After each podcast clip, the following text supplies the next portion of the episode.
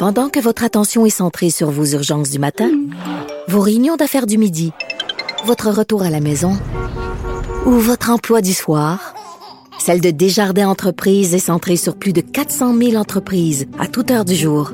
Grâce à notre connaissance des secteurs d'activité et à notre accompagnement spécialisé, nous aidons les entrepreneurs à relever chaque défi pour qu'ils puissent rester centrés sur ce qui compte, le développement de leur entreprise. Geneviève Peterson, la déesse de l'information. Vous écoutez Geneviève Peterson. Cube Radio. C'est l'heure de parler avec Nicole Gibault. Salut Nicole. Bonjour Geneviève. Écoute, euh, on va se parler euh, de l'affaire Michel euh, Brûlé, mais avant j'ai envie de te dire, moi ça fait quand même plusieurs années que je le vois aller, que je le regarde aller, Michel Brûlé, parce que je fais partie du milieu littéraire et quiconque a passé cinq minutes dans le milieu littéraire, Nicole a entendu parler de Michel Brûlé de plein de façons, des façons positives, des façons négatives. Mais mettons que le bonhomme a une réputation, je dirais ça comme ça. Et je te dirais aussi que je l'ai entendu tenir des propos problématiques à maintes reprises, euh, alors que j'étais présente dans une pièce, je pense entre autres à plusieurs salons du livre. Donc, de voir aujourd'hui euh, M. Brûlet trouvé coupable d'agression sexuelle, j'ai envie de te dire que je suis pas surprise. Ben, écoute, euh, je veux dire, j'ai vu euh, la preuve. En fait, on a lu ce que ce qui avait été mis en preuve. Et euh, moi aussi, pour avoir fait un saut dans le milieu littéraire et fait plusieurs plusieurs salon de livres. Mm. Euh, je, n'ai entendu parler aussi. Oui, parce que c'est un euh, éditeur quand même important. Là, c'est l'éditeur des Intouchables. Il emmène oh, large, puis c'est un personnage aussi, Michel Brûlé, là, qui a fait souvent la une de euh, différents journaux, pas pour des agressions sexuelles, pour ses propos. Non, non, non, non, non. Je n'ai jamais rencontré personnellement, etc. Mais oui, c'est vrai que je n'ai entendu parler parce qu'on n'a pas le choix quand on est dans, un peu dans ce milieu-là, même temporairement, là, comme moi. Mais tout ça pour dire que cette décision-là tombe, tu sais, en plein procès de ça doit euh, on doit avoir une résonance dans l'autre euh, partout là avec euh, le procès de Roson de M. Roson également mm-hmm. parce que c'est dans l'air du temps un petit peu là on a beaucoup beaucoup de ces dossiers là que ce soit sur les réseaux sociaux des dénonciations ou que ce soit clairement devant les tribunaux alors oui je l'ai suivi depuis le début ce dossier là et j'avais j'avais lu ses propos qu'il tenait en défense qui à mon humble avis je pense que c'est à juste titre qu'on a on a dit que c'était un peu, pas un peu, invraisemblable comme situation. Euh, c'est ce que le juge a révélé. Mais c'était quoi cette situation-là? Peut-être qu'on peut faire un petit rappel. Ben, la situation, c'est que il aurait, elle croit, cette dame-là croyait euh, clairement s'en aller à un rendez-vous pour avoir la chance de pouvoir publier, comme tout écrivain, écrivaine, euh, avoir la chance de pouvoir publier. Puis, comme tu disais, les éditions, c'est quand même, c'était quand même quelqu'un qui était les éditions des Intouchables, c'était connu. Alors, elle est contente d'avoir ce rendez-vous-là. Elle s'aperçoit que c'est chez elle, chez lui, mais ça, ça va parce que la, la rencontre était chez, cédulée chez lui.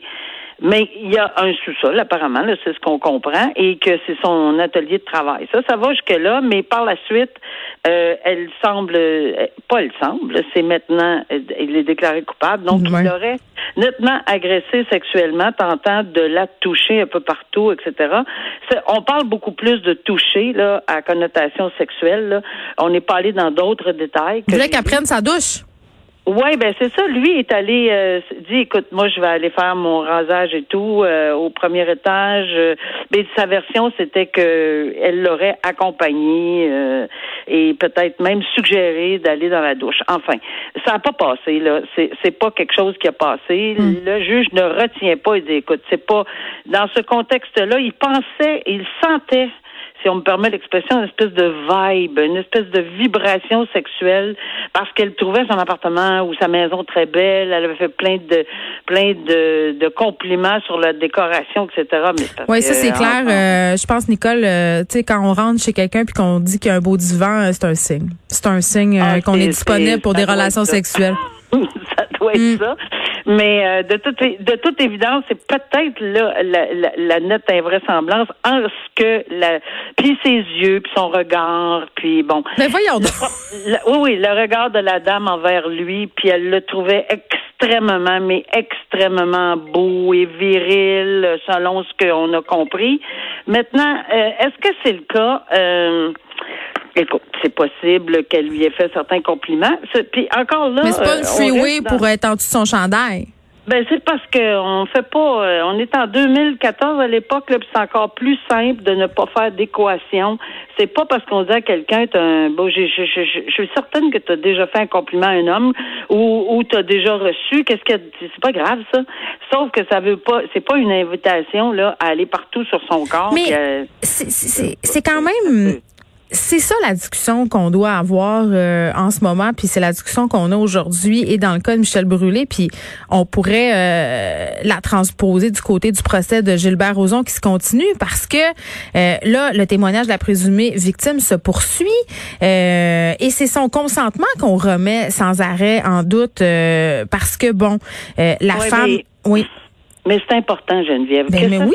c'est pas parce que c'est pas parce que c'est Gilbert Rozon ou c'est Michel Brûlé ou c'est Éric Salvaire ou des, des gens. C'est parce qu'on est dans un procès criminel où c'est absolument important de déterminer, hors de tout doute raisonnable, s'il y avait ou non consentement. Ben c'est ça. il n'y a pas de problème que le contre-interrogatoire ait été pointu. Je pense que la dame a été capable, est en mesure de de, de d'avoir un bon échange là, puis d'être capable d'être stable, puis d'être d'aplomb. Puis ça aussi, c'est correct. Mais lorsqu'on on, on lorsqu'on entend les gens dire ben là, se fait contre-interroger puis brutal. Non, c'est normal, il faut Non, mais il faut établir s'il y avait ou pas consentement. Puis il y a toutes sortes de zones grises dans le consentement. C'est ça qui est complexe à un moment donné. Oui, mais il y a quelque chose. Euh, on peut consentir verbalement, on peut consentir avec euh, certains gestes. On n'est pas obligé d'en faire la description là, mais avec euh, avec c'est clair en regardant quelqu'un et en posant certains gestes qu'on sait très bien que cette personne-là veut. Maintenant ici je trouve ça un peu délicat. Euh, oui, c'était évidemment la... il fallait que la défense le fasse, puis bien, puis il fallait le faire bien dans le contre-interrogatoire. Est-ce que ça a passé le test? Parce qu'évidemment, on sait qu'il y a eu un refus catégorique, à moins d'avoir renversé ce refus catégorique, le tiraillement où on a éclaté des boutons, puis on a demandé combien de boutons, puis combien. Bon, alors on, on est dans un événement pré euh, viol, parce que ce, ce, ce qui est allégué, c'est un viol le matin, là, dans le lit. Alors, mais c'est parce que avant ça, il faut jamais oublier qu'il y avait eu une bagarre entre guillemets tiraillement. C'est pas une bataille, là. Elle l'a même dit, on s'est pas battu, mais c'était très clair. Elle lui a dit des mots assez Elle sévères. Elle l'a repoussé, oui, mais elle l'a traité de, de, de, certains mots de l'Église là pour lui dire de se reculer puis qu'elle elle n'était pas intéressée. Ceci dit, qu'est-ce qui change là? Ça va se coucher. Est-ce qu'il y a quelque chose qui, dans la nuit ou dans les heures qui suivent, font en sorte que tout d'un coup, lui, euh, il va, il va aller, il y a un consentement. Il va falloir qu'il nie tout. Il va nier les événements euh, du tiraillement, nier tout. Parce que tu peux pas avoir un tiraillement, puis après ça, penser que la personne, un coup endormie, va dire oui. Le consentement n'est pas nécessairement très clair. une victime, une victime qui ne bouge pas, devons-nous le rappeler, là, ça ne veut pas dire qu'elle consent. Non, pas du tout. Puis ça, c'est un principe très clair, très, très, très clair. C'est pas parce qu'on ne fait rien ou qu'on ne dénonce pas le lendemain matin que c'est pas une victime alléguée non plus. Là, on s'entend, ça, c'est très clair. C'est des espèces de mythes que j'appelle, euh, que j'ai entendu souvent, mais c'est faux, ces choses-là. Ça mais c'est sûr qu'il y a un La victime parfaite. Oui, mais il y a un contexte. Est-ce que ça se peut que la victime change d'idée? Et oui, ça se peut. Ça se peut qu'elle veuille pas du début, qu'elle veuille à la fin. Ça se peut qu'elle veuille jamais. Hmm. Mais il faut, faut faire la, faut faire de la clarté dans tout ça. Et c'est pour ça qu'on a un procès, un contre-interrogatoire. Oui, qui est pointilleux, oui, qui est difficile, mais on n'a pas le choix. Il y a, c'est, comme ça que ça se passe. Mais les entretiens, je pense qu'il faut le répéter là quand même pour avoir parlé à quelques reprises avec des avocats de la défense euh, en matière d'agression sexuelle, sont quand même assez bien balisés. Là. Tu peux pas aller dire n'importe quoi là. Non, tu peux pas dire n'importe quoi. Puis même si tu, tu suggères, parce que le contre-interrogatoire, c'est si je vous suggère telle chose qu'on peut pas faire en interrogatoire en chef, là. Alors c'est beaucoup plus facile de suggérer. Là, je peux te dire d'avoir été de, de, de ce côté-là. Là. Si je vous suggère qu'il est arrivé telle chose, je vous suggère telle chose. Ben c'est pas parce qu'on suggère que la personne qui répond n'est pas en mesure de répondre. Et à, ce que je sache à date, on a dit qu'elle était d'aplomb. On a dit non. Elle était bien préparée.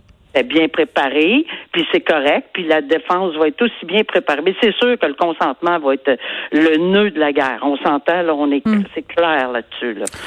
Bon, on va continuer de suivre ça, bien évidemment. Euh, Nicole, on termine avec cet homme euh, d'un pincourt qui a été reconnu coupable, puis ça me fait mal au cœur de le dire, d'avoir brisé le fémur d'un bébé de Ah. 17 jours. Et là, il s'en va en prison. Oui. Euh, c'est assez. euh, Moi, je comprends pas. Je- à chaque- Moi, y a pas j'ai- de la misère à en mais- parler euh, de ce type de nouvelles-là, comme les meurtres de, de Wendake. Là, quand ça touche des enfants, là, ça vient nous chercher. Non, moi non plus. C'est, c'est, c'est. je- Puis je te, je te cache pas que j'ai, j'ai entendu un procès d'un enfant, d'un bébé de 10 semaines où on a même allégué que, puis il était pas cassé juste du fémur. Là. Mais le fémur, c'est l'os le plus solide du corps humain en ça. passant. hein. Et, et, et exactement. Et on avait dit évidemment qu'il, était tombé. C'était retourné. Là. oui, Je- je- je- ben oui. oui, ça retourne. Euh, alors euh, tout ça pour dire que ici, euh, il a été trouvé coupable. Et euh, comment l'expliquer? Il n'y en a pas d'explication, mais lui il le nie toujours. Là. Il le nie encore. Euh, est-ce qu'il va aller en appel de cette décision-là? Non, il dit que le Euh, bébé a une maladie rare des os. Oui, ben c'est parce qu'il faudrait le prouver. Euh, J'ai aucune idée quelle preuve il a présenté, mais on se, on ne s'improvise Provise pas. bon, je l'ai. On ne s'improvise pas médecin euh, et spécialiste dans les os pour dire que le bébé avait une maladie. Si on l'a mis en preuve, ça c'est un autre paire de manches. Est-ce qu'à ce moment-là, on on n'a pas bénéficié? Je, je, Ben, il s'en va en prison, fait que visiblement, la preuve ne va pas être forte forte. Hein? non, mais est-ce que est-ce qu'on va soulever en appel? S'il va en appel qu'on n'a pas pris euh, Mais je, je suis certaine que non parce que j'ai rien vu là-dessus. J'ai cherché, j'ai fouillé si on avait fait une preuve d'expert Mm. et ça aurait été mon premier réflexe, Geneviève, comme juge. J'aurais dit ah oui. Que- vous, vous prenez ça où, monsieur? Mm. Vous prenez ça où qu'il y a un défaut de, de où il y a une, une maladie des os? Il a juste pogné 10 mois hein, en passant.